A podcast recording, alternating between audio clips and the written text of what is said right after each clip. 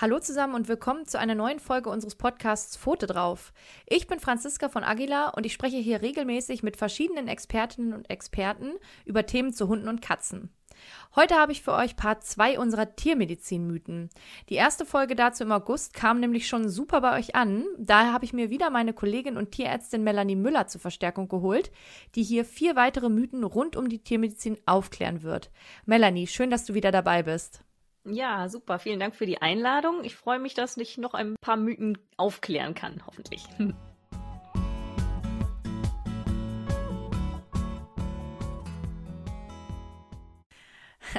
Ja, ich freue mich auf jeden Fall auch sehr, denn gewisse Aussagen oder gut gemeinte Tipps laufen einem als Hunde- und Katzenbesitzerin ja doch recht regelmäßig über den Weg.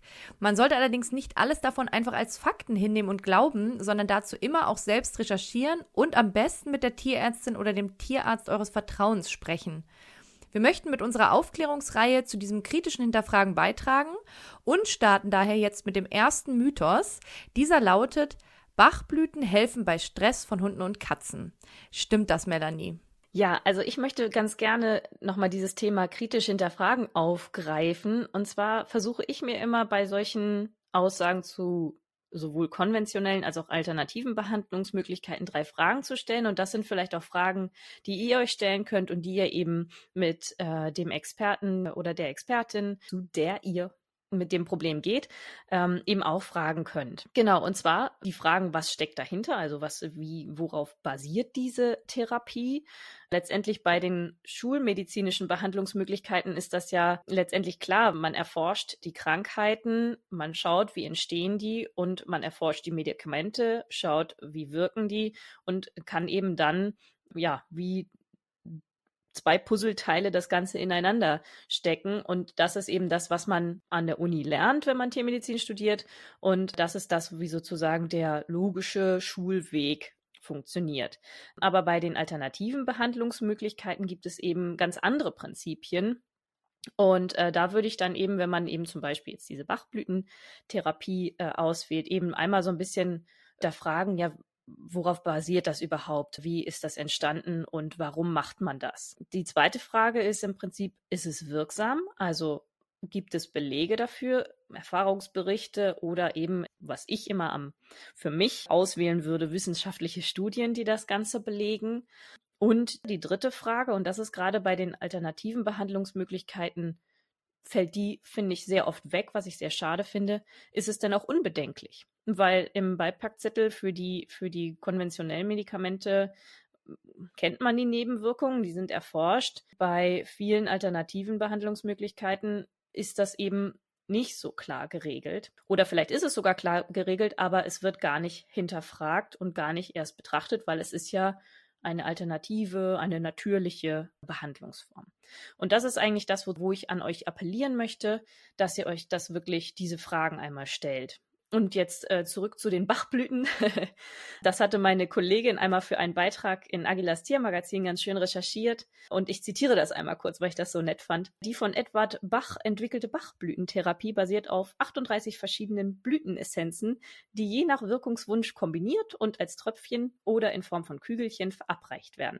Also es heißt jetzt nicht Bachblüten, weil die Blüten am Bach äh, wachsen, sondern eben weil der Herr Bach äh, diese Therapie entwickelt hat und ähm, eben Essenzen dahinter stecken, die je nach Problem eben ausgewählt werden und kombiniert werden. Und äh, dann kommen wir eben zum nächsten Punkt. Hier haben wir ja gesagt, es hilft bei Stress. Und da ist es eben so, also man kennt ja diese Notfalltropfen auch teilweise aus der aus dem Menschenbereich. Also ich weiß, dass die in Prüfungsphasen an der Uni immer ganz hoch im Kurs waren, diese Notfall- oder Rescue-Tropfen aus der Apotheke. Die gibt es eben auch für Hunde und Katzen. Und die sollen eben in Stresssituationen wie zum Beispiel bei Geräuschangst entspannen. Bewiesen ist das Ganze, und das, da komme ich wieder zu diesen wissenschaftlichen Studien, allerdings nicht. Es gibt aber positive Erfahrungsberichte. Und dann, worauf beruhen die? Und man vermutet so ein bisschen eine Art indirekten Placebo-Effekt. Also Placebo-Effekt bedeutet ja ganz, äh, ganz grob, ich als Mensch äh, sehe eine weiße Tablette, bin davon überzeugt, es ist ein Schmerzmittel und allein deswegen, ähm, weil Schmerz ja auch teilweise auch im Gehirn entsteht, ist ein schmerzlindernder Effekt, wenn ich diese Tablette nehme. Und bei Tieren funktioniert es ja nicht so ganz, weil wenn eine Katze eine Tablette sieht, denkt sie nicht, dass die hilft, sondern sie versucht sie eigentlich mit allen Mitteln zu beseitigen. Aber der Haltende, der denkt ja, dass er dem Tier damit hilft und ist ja einfach positiver eingestellt und vielleicht eben gerade auch bei diesem Thema Stress ja auch entspannt, weil, ach super, ich helfe meinem Tier, ich tue was Gutes, ähm, es stresst mich selber auch nicht mehr so sehr. Vielleicht habe ich dann dadurch auch eben eine beruhigende Wirkung auf das Tier. Das ist so eine Vermutung, die man hat. Teilweise gibt es nämlich Berichte, dass allein dieses Beschäftigen mit den Symptomen, um die richtigen Bachblütenessenzen auszuwählen, schon dazu geführt hat, dass eben die Beschwerden besser wurden, die Stresssymptome besser wurden. Also ja, es ist begrenzt wirksam, aber mit einem Aber. Ich finde nämlich nicht, dass es immer unbedenklich ist. Also wenn man die äh, Produkte in der Apotheke kauft, hochwertige Produkte kauft, ähm, geht schon mal kein, wahrscheinlich kein Schaden davon aus, dass da jetzt irgendwie gepanscht wurde oder so. Also da sollte man darauf achten, sich an die Dosis halten, aber ich, ja, in der Regel wird dann kein Schaden entstehen. Aber wenn eben sehr kritische Angstpatienten damit behandelt werden und quasi die Tropfen gegeben werden, man geht davon aus, es ist besser und macht sonst nichts mit dem Vierbeiner, dann kann es eben sein, dass sich eine Angst äh, manifestiert, verschlimmert, gerade wenn wir jetzt mal so diese Silvesterangst, diese Knallgeräuschangst äh, nehmen.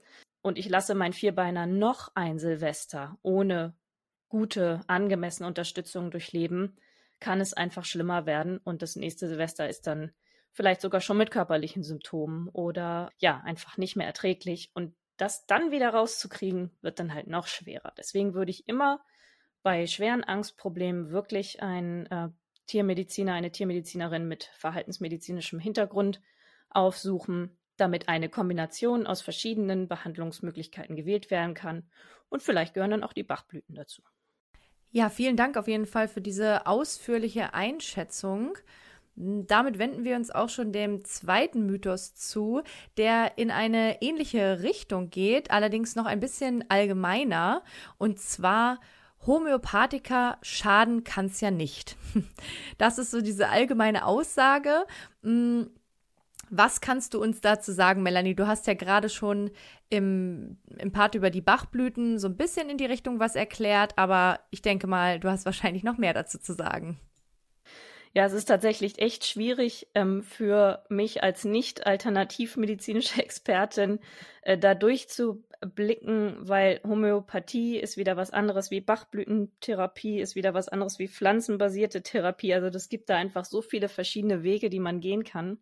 Aber ich komme trotzdem wieder zurück auf dieses äh, lustige Dreierprinzip, was ich mir jetzt hier überlegt habe als Gedankenstütze. Ist jetzt kein wissenschaftliches Prinzip, aber genau. Und äh, die Wirkung von Homöopathika beruht ganz grob gesagt ja darauf, dass man Krankheitssymptome behandeln möchte, indem man Stoffe verabreicht, die ähnliche Schäden oder Symptome im Körper auslösen. Aber man verdünnt die ganz stark und gleichzeitig, fragt mich nicht, wie genau das funktioniert, potenziert man die auch noch, indem man sie irgendwie ganz aufwendig verarbeitet. Diese Stoffe, die da zugrunde liegen, das sind teilweise giftige Stoffe, das sind teilweise krebserregende Stoffe. Also es ist jetzt nicht so, dass die Sachen, die da eben stark verdünnt oder potenziert werden, dass die eben prinzipiell nicht schädlich sind. Die sind auch gar nicht unbedingt natürlich oder pflanzlich, sondern die können auch tierischen Ursprungs sein oder äh, auch mineralischen Ursprungs. Also da muss man eben wirklich so ein bisschen trennen und sich damit ein bisschen auseinandersetzen. Für mich klingt es erstmal unlogisch tatsächlich, dass ich meinem Tier etwas gebe, was, auch wenn es schwach ist, erstmal schadet, um zu helfen wenn ich ja auch was geben kann, was direkt helfen kann. Ich meine, bei der Impfung ist es auch so. Ich gebe auch etwas, was das ähm, Immunsystem anregt, aber in dem Fall auch nachweislich anregt und damit der, der Körper seine Selbstheilungskräfte äh, stärkt und selber Antikörper entwickelt. Aber in dem Falle kann ich die Krankheiten ja eben nicht direkt behandeln oder das ist ja vorbeugend, das ist ja nicht äh, um, um dem Tier, was schon krank ist, etwas zu geben. Ich finde es ein bisschen schwierig, ähm, aber das ist auch wirklich meine persönliche Meinung. Auch da gilt wieder, es gibt Erfahrungsberichte, es gibt auch Studien, äh, die zeigen, dass äh, manche Methoden da wirksam sind, aber auch wieder nicht belegt, warum das der Fall ist. Also was jetzt wirklich äh, hinter, dahinter steckt, aber das brauche ich jetzt ja nicht nochmal ausführen. Das habe ich ja eben schon erklärt. Hm, deswegen komme ich direkt zur dritten Frage. Ist es unbedenklich? Und ich hatte eben schon gesagt, da sind Wirkstoffe drin. Und auch wenn sie teilweise wirklich sehr niedrig dosiert sind, können sie eben zum Beispiel allergische Reaktionen oder generell Reaktionen auslösen. Und das Knifflige dabei ist auch noch, dass es eine Art äh, Erstverschlimmerung beschrieben ist bei der Homöopathie. Das heißt, man geht ja davon aus, weil man ja ähm, erstmal in Anführungszeichen schadet, um es besser zu machen, dass es auch erstmal ein bisschen schlimmer werden kann. Das heißt, Tierhaltende können leicht diese Erstverschlimmerung verwechseln ähm, damit, dass es halt wirklich schlimmer wird, sei die Erkrankung selbst oder eben eine allergische Reaktion, die auftritt. Also da muss man wirklich dann schauen, dass man das auseinanderhält. Außerdem finde ich es auch kritisch, dass man zumindest, wenn man selber verabreicht, also wenn man selbst in die Apotheke geht, das ist ja auch ein Grund, warum Homöopathie beliebt ist. Man kann sich einige Wirkstoffe eben selbst besorgen, dass man eben erstmal es damit probiert, ähm, bevor man zum Tierarzt geht oder zur Tierärztin und dass man dann eben quasi den Punkt verpasst, wo man noch gut etwas gegen die Erkrankung tun kann. Und auch da, wenn man dann die Erstverschlimmerung abwartet, kann es einfach die Verschlimmerung der Krankheit sein. Deswegen äh, bin ich äh, ganz stark dafür, dass wenn ich das äh, anwenden würde, dann wirklich, wenn äh, eine Tierärztin, die sich damit auskennt, äh, oder ein Tierarzt sich mein Tier wirklich gut angeschaut hat, Diagnostik betrieben hat und dann auch eben nicht eine bessere schulmedizinische Behandlung zur Verfügung steht. Das ist eben gerade das Schwierige. Viele Tierhaltende, und das habe ich auch in der Praxis selbst erlebt, es gibt natürlich die, die generell eben die alternativen Heilmethoden bevorzugen. Das ist ja im Prinzip jedem selbst überlassen. Aber es gibt eben auch jene, die einfach enttäuscht sind von der Schulmedizin. Entweder weil sie eine Krankheit haben, also nicht sie, sondern ihr Vierbeiner, der, die einfach nicht heilbar ist, die einen chronischen Verlauf hat, wo man einfach auch irgendwann an der Grenze äh, der schulmedizinischen Möglichkeiten angekommen ist, zum Beispiel chronische Nierenerkrankungen bei Katzen oder auch Arthrosen, die sehr äh, schwerwiegend sind oder Tumorerkrankungen. Irgendwann, ja, kann man manchmal mit schulmedizinischen Möglichkeiten nichts oder nur auf, mit sehr hohen Kosten verbunden was machen. Und dann kann man dann umsteigen. So, aber ähm, manchmal ist es auch einfach so, dass die Therapie vielleicht nicht richtig läuft. Vielleicht funktioniert die Tabletteneingabe nicht so gut oder die schulmedizinischen Tabletten haben Nebenwirkungen, die erstmal schlimmer scheinen als die normale Erkrankung. Und anstatt dass man das sozusagen bespricht in der Tierarztpraxis, ja, ist man direkt enttäuscht, versucht natürlich ganz verständlich, sich auf anderem Wege Hilfe zu suchen. Und da würde ich wirklich mich freuen, wenn einfach mehr Austausch stattfindet. Wenn ein Therapieplan nicht funktioniert, dann einfach das Gespräch suchen, was kann man besser machen. Und letztendlich für einige Krankheiten ist dann vielleicht auch ähm, eine homöopathische Behandlung ein Weg, den man einschlagen kann. Aber das sollte man wirklich einfach gut besprechen. Eine kleine Rückfrage habe ich hier tatsächlich noch, was ich vielleicht auch falsch verstanden habe. Hm, ich glaube, du hattest gesagt, Homöopathika gibt man ja nicht, wenn schon was passiert ist, sondern vorbeugend. Und ich dachte eigentlich, das wäre tatsächlich anders. Ach so, nee, das, nee, nee, die Impfung. Die Impfung gibt man ja vorbeugend. Also das war jetzt, Entschuldigung, wenn das ein bisschen durcheinander gekommen ist. Ähm, weil ich, also ich habe gerade, als ich es erzählte, selber gemerkt, äh, dass es komisch ist, dass ich das nicht machen würde, äh, dass ich etwas gebe, was potenziell erstmal zu einer Verschlimmerung in Anführungszeichen führen kann, damit es später besser wird. Mit einer Impfung mache ich das ja theoretisch auch. Ähm, ich gebe ein äh, Präparat, ja, was erstmal eine Immunreaktion hervorruft, was ja bei einigen Tieren auch zu leichten Nebenwirkungen führen kann. Aber damit das Tier eben gegen schwere Erkrankungen gewappnet ist. Bei der Homöopathie mache ich das dann ja aber, ich gebe dem kranken Tier und eben nicht vor, also weiß ich nicht, vielleicht gibt es auch vorbeugende Wege, da möchte ich mich jetzt nicht zu tief reinstürzen, aber da gebe ich das ja auch in Fällen, wenn das Tier schon krank ist. Und das finde ich halt einem kranken Tier etwas zu geben. Ich, ja, ich bin da einfach, also wo das Prinzip schon ist, dass es äh, erstmal schlechter werden soll, ich finde es ein bisschen knifflig. Alles klar, okay, ja, dann hatte ich es nur falsch verstanden. Danke für die Aufklärung. Ja, dann kommen wir auch schon zum dritten Mythos. Und zwar, ich kann meinem Hund bzw. meiner Katze doch nicht ständig Schmerzmittel geben. Was sagst du dazu? Das ist tatsächlich ein schwieriges Thema, denn jetzt sind wir im Bereich der Schulmedizin angekommen. Es ist natürlich so, und das weiß jeder, der auch selber mal Schmerzmittel genommen hat oder vielleicht sogar länger oder höher dosiert, dass Schmerzmittel Nebenwirkungen haben können. Also sei es irgendwie Magenbeschwerden oder vielleicht auch letztendlich auf lange Dauer Nierenprobleme und so weiter. Und da ist es wirklich wichtig abzuwägen, was ist wirklich schlimmer, die Nebenwirkung eines Medikamentes oder die positive Wirkung, die dieses Medikament oder die, die negative Wirkung, die die Krankheit hat. Gerade bei ähm, chronischen Gelenkerkrankungen, also gehen wir mal in Richtung Arthrose, da ist es eben so, der Knorpel bei den Gelenken ist eben weniger elastisch, er ist äh, angegriffen, er ist teilweise zerstört. Teilweise gibt es sogar Verknöcherungen im Gelenk, die die Bewegung einschränken und die, ja, kann man sich ja vorstellen, wenn man irgendwie Sand oder Unerhabenheiten im Gelenk hätte. Das tut natürlich weh, wenn man sich bewegt. Ne? Und gerade wenn Druck auf das Gelenk kommt, ist die Dämpffunktion verringert. Also im Prinzip Arthrose, dauerhafte Schmerzen bei Bewegung vor allen Dingen. So. Nun ist es aber so, dass wenn wir nicht da eingreifen, dann bewegt sich das Tier weniger, weil tut ja weh. Und die Gelenke werden ja einfach gar nicht mehr benutzt. Das heißt, die Muskulatur, die diese Gelenke stützt, die wird abgebaut. Es wird weniger Gelenkschmiere produziert.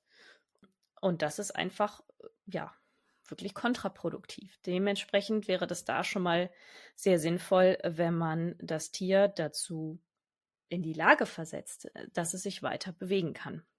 Natürlich gerne auch mit Unterstützung von Physiotherapie, also passive Bewegung, natürlich gemäßigt, den geschädigten Gelenken entsprechend, aber eben auch, ja, dass es sich eben überhaupt bewegen kann. Und der zweite fiese Clou von chronischen Gelenkerkrankungen ist, dass zwischendrin auch die Entzündung immer mal wieder aufflammen kann. Also, dass es zwischendurch auch eine akute Gelenkentzündung geben kann, die äh, tut dann noch mehr weh. Da werden wieder Entzündungsbotenstoffe ausgeschüttet.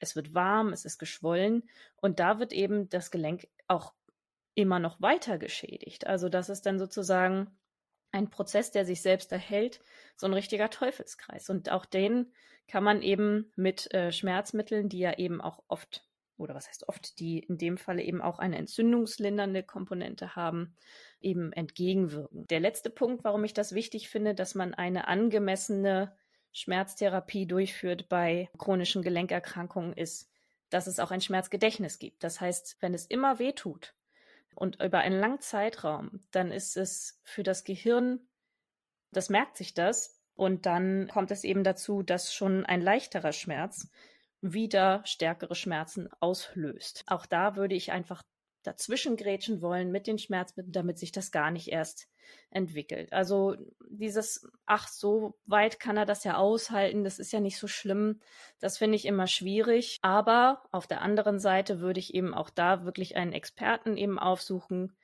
eine Expertin, dass ein richtiger Therapieplan entwickelt wird. Also es sollte nicht die Schmerztherapie allein sein, sondern sie sollte unterstützt werden durch Physiotherapie, durch einen gesunden Bewegungsplan, durch bestimmte Ergänzungsfuttermittel. Und es gibt mittlerweile sogar auch Antikörper gegen bestimmte Schmerzmediatoren und die können eben auch nochmal unterstützen, sodass dieses gesamte Puzzle dann dazu beiträgt, dass der Vierbeiner sich wieder auf gesunde Weise bewegen kann und eben die Schmerzen besser werden bei möglichst geringen Nebenwirkungen. Alles klar. Ja, auch hier sieht man wieder, man sollte solche Aussagen eben nicht pauschal hinnehmen, sondern man muss ganz individuell das Tier betrachten, um das es geht und da eben die passende, also die Rücksprache halten mit Expertinnen und Experten und dann eben die passende Therapie, welcher Art auch immer, finden. Genau. Ja, dann kommen wir auch schon zum vierten und letzten Mythos für heute. Und zwar lautet der, regelmäßige Kotuntersuchungen reichen als Wurmprophylaxe vollkommen aus. Ein Mythos, der mir auch schon sehr, sehr häufig begegnet ist, wenn nicht sogar, ja, am häufigsten dieser Mythen hier. Was sagst du dazu? Wie ist die Faktenlage hier? Ja, also ich finde, zur Bekämpfung von Parasiten kann man schon fast eine eigene Mythenfolge machen, vor allen Dingen, wenn es an die vermeintlichen Hausmittelchen geht. Aber da ich mich an dem Thema immer so aufreibe und das den zeitlichen Rahmen sprengen würde, fokussiere ich mich wirklich jetzt mal auf diesen Mythos, beziehungsweise generell Mythen, die ja ihren Ursprung quasi in Tierarztpraxen haben, weil letztendlich, da kommt es ja her, da gibt man die Proben ja hin und lässt es untersuchen aber manchmal entstehen eben dabei Missverständnisse. Und das, dieser Mythos, den du jetzt gerade sagst, ist eben genauso ein Missverständnis auf zwei Weisen. Also du sagtest ja, dass regelmäßige Kotuntersuchungen eine Prophylaxe sind, also eine vorbeugende Maßnahme. Das stimmt natürlich nicht. Also nur weil man den Kot untersucht, tut man ja nichts dagegen, dass es die, dass da die Würmer drin sind oder dass künftig keine Würmer drin sind, sondern es ist ja eine reine Standserfassung quasi. Zu dem Zeitpunkt, wo man die Probe abgibt, sind da Würmer drin. Und das Trickige an der ganzen Geschichte ist, dass es so fiese Würmer gibt, die nicht 24-7 ihre Eier ausscheiden. Und deswegen würde ich äh, auf diesen Mythos ein, ein Jein setzen, weil für ganz viele Haushalte sind regelmäßige Kotuntersuchungen und dann natürlich Entwurmungen in den Fällen, wo Würmer äh, gefunden werden oder Wurmeier, schon eine gute Maßnahme, um den Befall in Schach zu halten. Aber, mein neues Lieblingswort hier, aber es ist eben so, dass einige Wurmeier, und das sind gerade die fiesen Bandwürmer, also die wirklich schlimme Schäden machen können und eben nicht nur bei dem Vierbeiner selbst, sondern auch bei den Familienmitgliedern. Und deswegen würde ich wirklich dazu appellieren, für jeden Vierbeiner einen geeigneten Entwurmungsplan zu erstellen. Wenn geschwächte Personen im Haushalt sind, wenn kranke Personen im Haushalt sind, wenn Kinder im Haushalt sind, würde ich persönlich immer wirklich einen strengen Entwurmungsplan machen, weil nur der kann sicherstellen, dass die Würmer sich gar nicht erst so weit entwickeln, dass sie die Eier ausscheiden. Das ist ja das, was wir mit den Entwurmungen vermeiden wollen. Wir können da keine vorbeugende Entwurmung machen. Wir können nicht die Tablette geben und sagen, ähm, für die nächsten äh, drei Wochen kann der sich nicht anstecken. Aber wir können eben sagen, für die alles, was jetzt gerade da ist, wird mit der Tablette abgetötet und es, selbst wenn der sich morgen ansteckt, kann der Wurm erst wieder in vier Wochen Eier ausscheiden. So, das ist halt im Prinzip das, was man macht. Und somit kann man eine Entwurmung natürlich schon irgendwie in Anführungszeichen prophylaktisch vornehmen, auch wenn sie nicht die Wirkung nicht anhält, aber eben die Eiausscheidung reduziert. Und ja, genau, also das ist eben das, was, was mir immer ganz wichtig ist. Schaut auf die Umgebung, wer ist mit im Haushalt, zu wem hat euer Vierbeiner Kontakt, wie oft geht er raus, ist er unbeaufsichtigt draußen, wird er vielleicht gebarft, also selbst Wohnungstiere oder Tiere, die immer an der Leine sind und gar nicht in die Wildnis stöbern, können sich ja zum Beispiel anstecken, wenn sie rohes Fleisch bekommen. Oder einige Wurmeier halten sich auch etwas länger und werden an den Schuhen reingetragen. Also ich würde wirklich schauen, okay, wie hoch ist das Risiko und dann eben gucken, ist es mir sicher genug, die Kotuntersuchung zu machen und nur dann zu entwurmen, wenn ich da was sehe? Oder gehe ich lieber auf Nummer mega sicher und schütze somit alle und ja, senke auch die Wurmlast in der Umgebung. Ne? Und jeder Hund kann sich ja anstecken bei den Häufchen, die er so frisst. Ja, eine ganz wichtige Rückfrage noch. In diesen Kotuntersuchungen, die man dann abgibt, da ist es so, dass man quasi alle Würmer sehen könnte, wenn sie denn da wären. Nur die Bandwürmer könnte man nicht immer einfach sehen, richtig? Genau. Also kann man schon. Also wenn sie da drin sind, dann ist, ist die Sache klar. Aber wenn sie nicht drin sind, kann man halt nicht hundertprozentig ausschließen, dass der Bandwurm nicht trotzdem da ist dass er halt nur gerade keine, keine Eier ausscheidet. Mm, und das ist halt so ein bisschen das Fiese. Und man kann auch nicht unterscheiden, sofort auf den ersten Blick, ist es jetzt in Anführungszeichen nur der Hundebandwurm oder ist es vielleicht äh, ein Wuchsbandwurm? Also, und die sind ja nun wirklich gar nicht ohne. Mhm, alles klar, okay. Das heißt also, man kann sich, wenn man nur die reinen Kotuntersuchungen macht, einfach nicht hundertprozentig sicher sein, dass der Hund keine Bandwürmer hat, weil man die einfach nicht immer in diesen Kotuntersuchungen sehen kann. Genau. Also man kann es so ein bisschen die Sicherheit noch erhöhen, indem man eben nicht einfach nur ähm, vom letzten Haufen ein bisschen abgibt, sondern wirklich auch über ein paar Tage sammelt. Ist nicht schön, aber erhöht eben die Wahrscheinlichkeit, etwas zu finden. Ja, ich denke auch, dass das tatsächlich nochmal ganz, ganz wichtig zu wissen ist. Das waren auch schon unsere vier Mythen für heute. Vielen, vielen Dank für die erneute Aufklärung an dich, Melanie. Das war wieder sehr erhellend, würde ich sagen. Sehr gerne. Ja, ich bin gespannt, äh, welche Mythen du vielleicht noch irgendwann in petto hast. ja, ich glaube, da werden auf jeden Fall noch so einige kommen, denn da treibt sich ja doch ja, recht viel rum draußen in der, in der Welt der Hunde- und KatzenbesitzerInnen. Und ich denke, da werden wir weiterhin aufklären.